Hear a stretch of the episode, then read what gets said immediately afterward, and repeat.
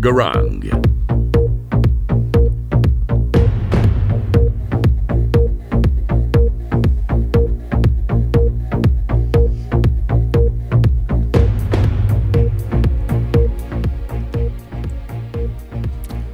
Hello, everybody, and welcome to this new episode of TWS. Topic of the day cognitive biases. Manu, can you explain us what is it? Hello, everybody, and yes, Babs, today I will answer you what is a cognitive bias. And then I will talk about a cognitive bias that is very uncommon the illusory correlation. Now, let me define what a cognitive bias is. Cognitive bias are phenomena that happen in our brain and that influence us without we notice it. The name explains what it is. It is a mistake of reasoning. In that, bias mean error and cognitive refer to the knowledge. Knowledge. Indeed, we, we have two ways of thinking. The first one is in a less re reflective way and involve using heuristics, some fast and automatic reasoning. And the second one is in an absolutely logical way of thinking. However, sometimes we choose to use the first system instead of the second one, leading to mistakes by not thinking as much as we should. The first example is cognitive bias. Of cognitive bias is the illusory correlation. It is when we make a connection between two different things that doesn't have any links. It was discovered in 1967 by Chapman, in that he, fi- he finds that people have the tendencies to overestimate the relation between the disorder of certain individuals and the similar similarities in the various drawings made by them. For example, big eyes in the drawing indicated someone paranoid. A more relata relatable example is the link that some people make between the full moon and their insomnia. Indeed, when you wake up during the night and you might watch the sky because you cannot fall asleep again, maybe you see the full moon and you link it you think it uh, just a coincidence with the fact you cannot sleep. But a few months later, the same thing happens. You have an insomnia at the same time there is a full moon outside. And after it up it happens four or five times, you might start to think that you cannot fall asleep when there is a full moon. But there are a lot of things that you don't think about. Like all the time you made insomnia at the same time, there wasn't the full moon out in the sky. In that, we remember better when there was something outside than when there was nothing special out there. Furthermore, you might not think about all the time you were sleeping well when the full moon outside were. In that, you were sleeping. In conclusion, think more critically when you notice a strange correlation between two events. Perhaps you are victim of the illusory correlation bias. Now let's listen to Sandra, who will today speak about another cognitive bias, which is the conformity bias. Yes, the cognitive bias of conformity is the tendency to think and act like others. This bias allows a person to fit into society and blend in with the crowd, as not many people like to be considered outsiders. They often resort to conforming. Consequently, scientists conducted the Asch test. This experiment was conducted in 1951 and involved a group of students in a room. Within this group, there were accomplices who were in one of the experiments, and then there was one person deemed naive. The reaction of the naive person were observed, and they were placed at the end of the line. In this test, the participants were shown two pictures. One picture displayed a line of a certain size, while the other picture displayed three lines, one of which was the same size at the first line. The correct answer in this test is obvious. At the beginning, all participants will give the correct answers, but at a certain point, the accomplices will unanimously give an incorrect answer. This will cause the naive person to hesitate and, in many scenarios, give an incorrect answer as well. Initially, there would be a majority of 99 correct answers, but towards the end, the percentage of incorrect answers would rise to 30%. Therefore, it can be observed that, even without punishment or reward, individuals tend to follow others. Naturally, this cognitive bias becomes more significant if the person considered naive lacks self confidence. This week we are discussing about cognitive biases and I will be focusing on the confirmation bias. Confirmation bias is a cognitive bias that involves favoring information that confirms one's pre-existing beliefs. It is a common phenomenon that affects people of all age, genders, and background, but it can be avoided. The confirmation bias can manifest in various ways. For instance, when we are presented with new information, we tend to interpret it in a way that supports our existing beliefs. We also tend to seek information that confirms our belief while ignoring or dismissing information that contradicts them. This can lead to a distorted view of reality and can prevent us from making informed decision. One example is of this phenomenon is how conspiracy theorists does only make research and that tends to prove what they want to believe.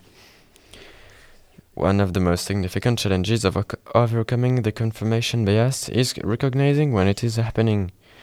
It is essential to be aware of our biases and to question our assumption continually. We can also try to seek out information that challenges our beliefs and engage in discussions with people who hold different views. In conclusion, the confirmation bias is a cognitive bias that affects all that affects us all. It can lead to a distorted view of reality and prevent us from making inf informed decisions. Now, Babacar will talk uh, will talk to you about negativity bias. Thank you, Matthew. Negativity bias is a form of cognitive bias. It is an asymmetry that occurs when we process negative and positive information in an attempt to make sense of our environment. Specifically, we attend to learn from and use negative information more often than positive information. Negativity bias manifests whenever we tend to focus on negative news or events, why negative information more heavily than positive information, and be influ- and influenced by negative rather than positive emotions. Under negativity bias, we are inclined to internalize negative experiences more deeply, causing us to worry and dwell on small things. For example, we may obsess over a comment we made at a part and later regret, or focus on the fact that someone cut in line in front of us. Even if the rest of our day was neutral or positive, this minor incident can carry, carry carry a disproportionately large weight and impact on uh, on our mood. In the context of decision making, negativity bias makes us focus too much on negative traits. Due to this, people tend to be more motivated to vote against a candidate because uh, of negative information. Overall, we tend to believe that negative information is more indicative of a person's character than positive information. But what causes negativity bias?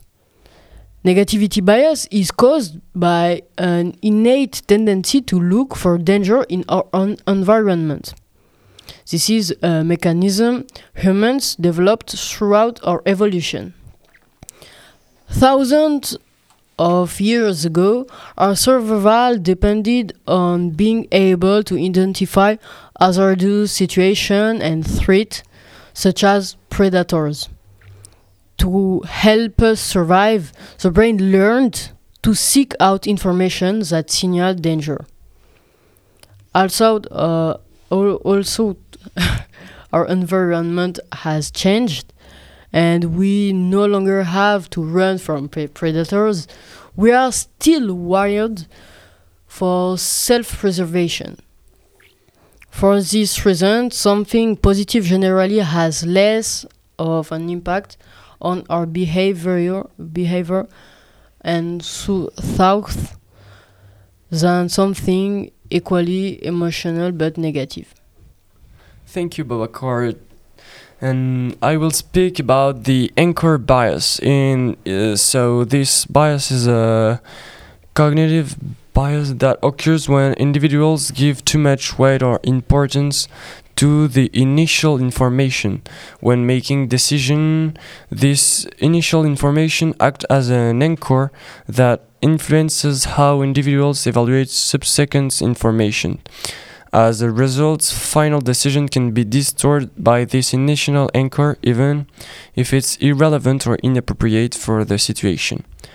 This bias can be observed in many contexts, whether in be in negotiation, financial evaluation, or product assessment.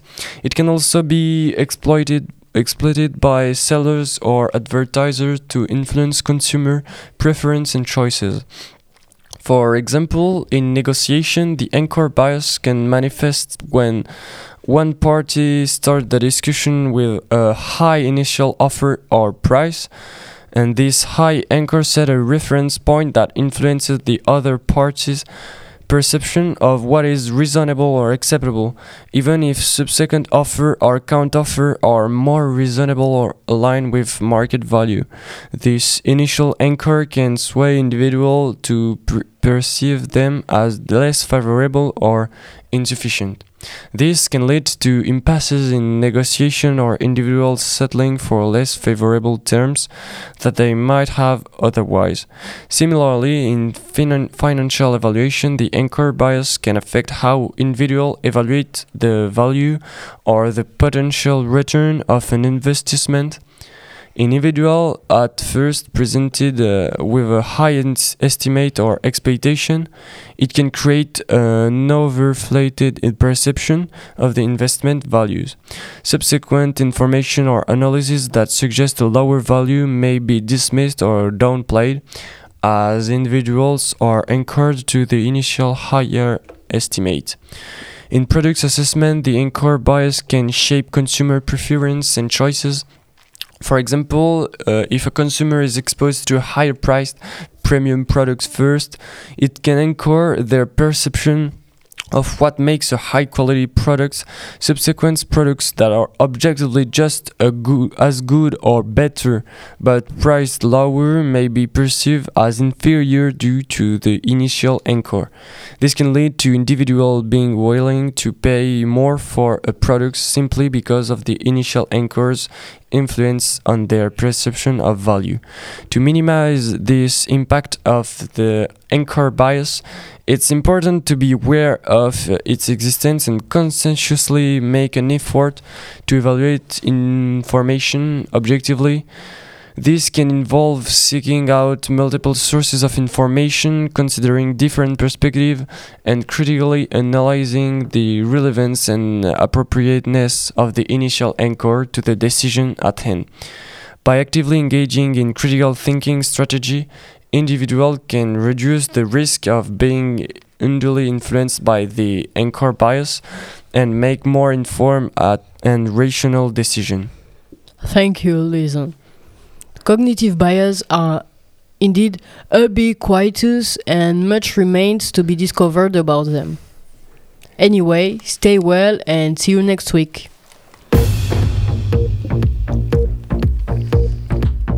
Bangarang